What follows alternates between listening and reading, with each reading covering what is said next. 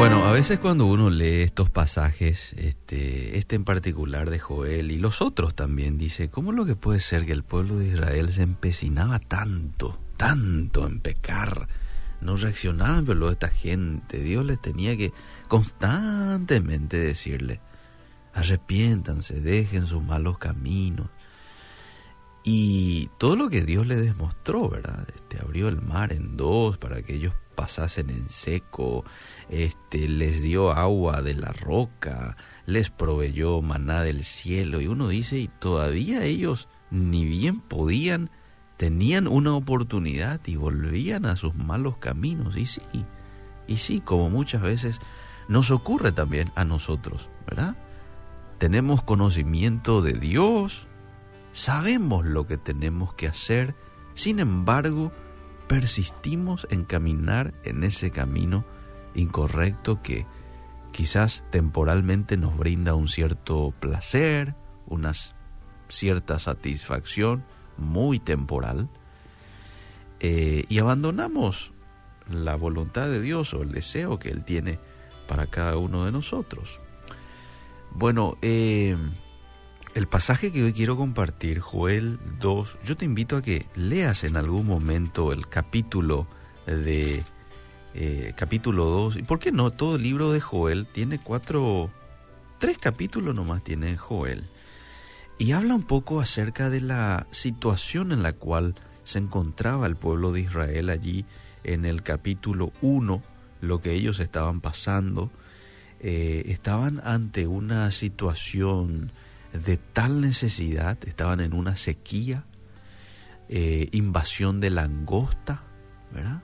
Estaban pasando mal precisamente como resultado del castigo de Dios eh, ante sus malas acciones, ¿verdad? Dios permitió que tengan esta incomodidad para que puedan mirar un poco hacia el cielo, ¿verdad? Muchas veces también Dios permite situaciones en nuestras vidas para que nosotros también nos despertemos un poquito, ¿verdad? Y vienen situaciones a veces también como consecuencia a nuestras acciones, ¿verdad? Quizás una enfermedad, problemas financieros, a veces perdemos el trabajo, estamos ante una apatía espiritual precisamente como consecuencia de habernos apartado de Dios. Bueno, esta era la situación del pueblo de Israel en el contexto del libro de Joel. Ellos estaban ante una apatía espiritual y Dios los envió una situación como esta, ¿verdad? Para que ellos puedan un poco despertarse. Y Dios les hace un llamado al arrepentimiento en el verso 12, convertíos a mí con todo vuestro corazón, le dice, con ayuno, con lloro, con lamento.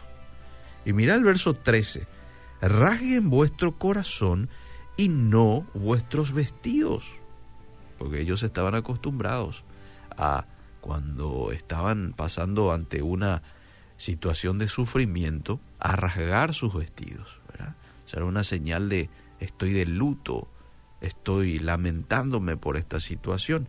Pero aquí Dios le dice, no rasguen sus vestidos, rasguen su corazón y conviértanse a Jehová vuestro Dios, porque Él es misericordioso y clemente, tardo para la ira, grande en misericordia, y que se duele del castigo.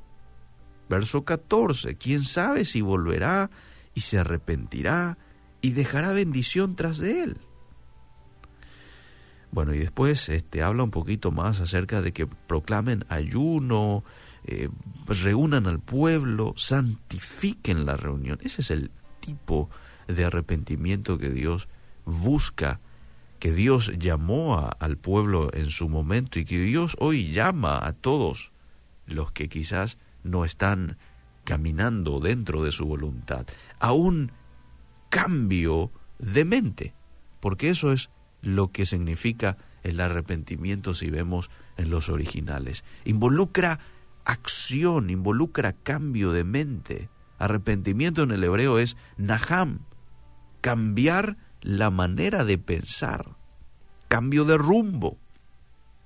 Y hay varios pasajes que nos pueden ayudar un poco más acerca de esclarecer este concepto, Isaías 1.11, Isaías 13.15, Isaías 16.17, que por una cuestión de tiempo no lo voy a, a leer, pero básicamente donde Dios llama al pueblo de Israel a que cambien su manera de actitud. Y aquí también en Joel les dice eso. Arrepiéntanse, dejen de pecar, santifíquense.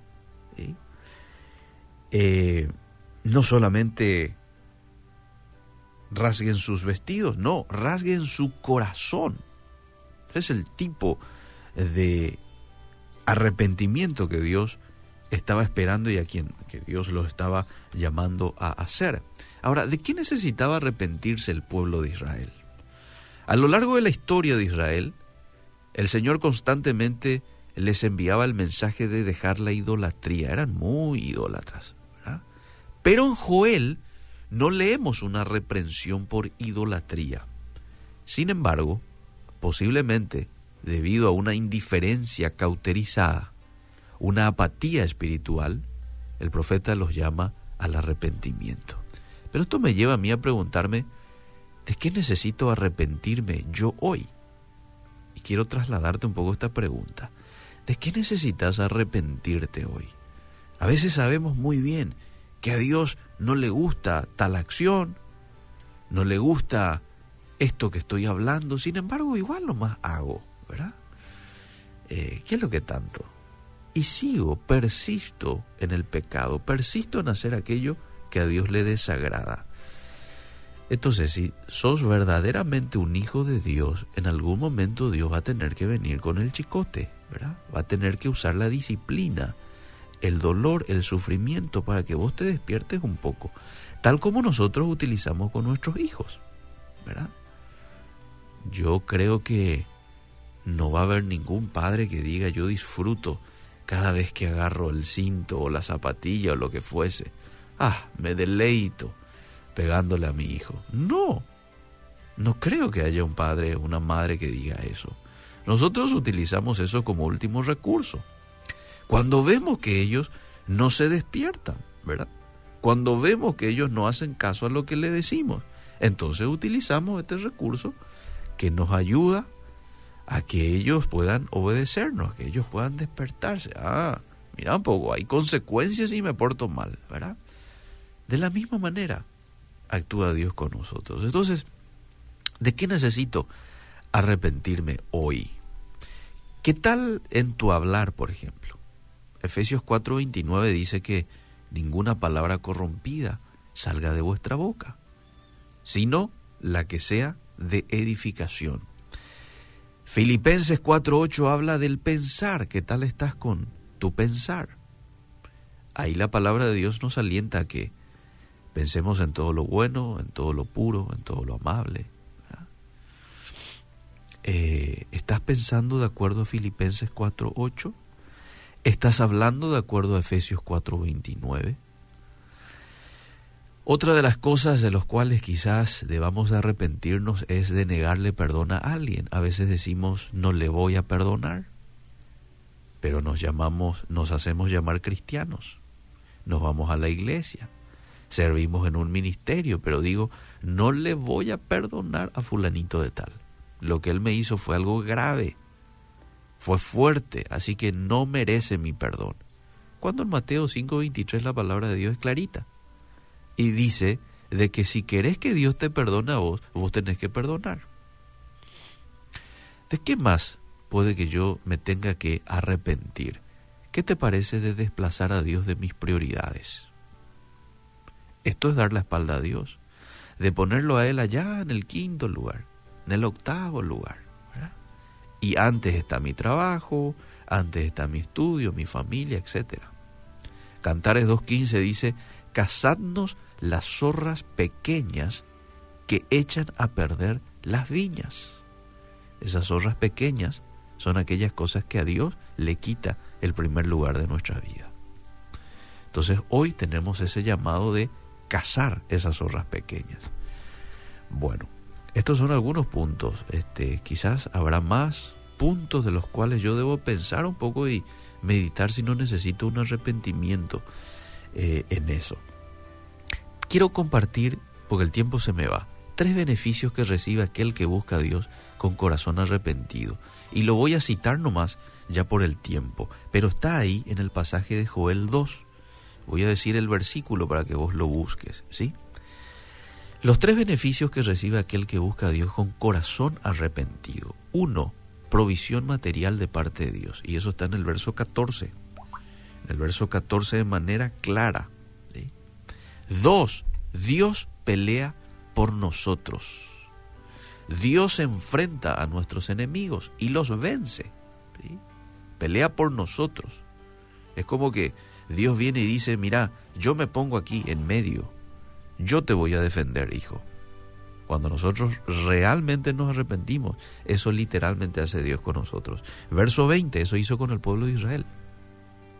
Y en tercer lugar, el tercer beneficio es restitución. Dios te da aquello que perdiste, que el pecado te quitó, que Satanás te quitó muchas veces. Dios te restituye y Dios te vuelve a dar. Verso 25, os restituiré los años que comió la oruga, el saltón, el revoltón y la langosta, mi gran ejército que envié contra vosotros. Que Dios nos ayude a que podamos arrepentirnos de veras y poder recibir estos beneficios de su parte.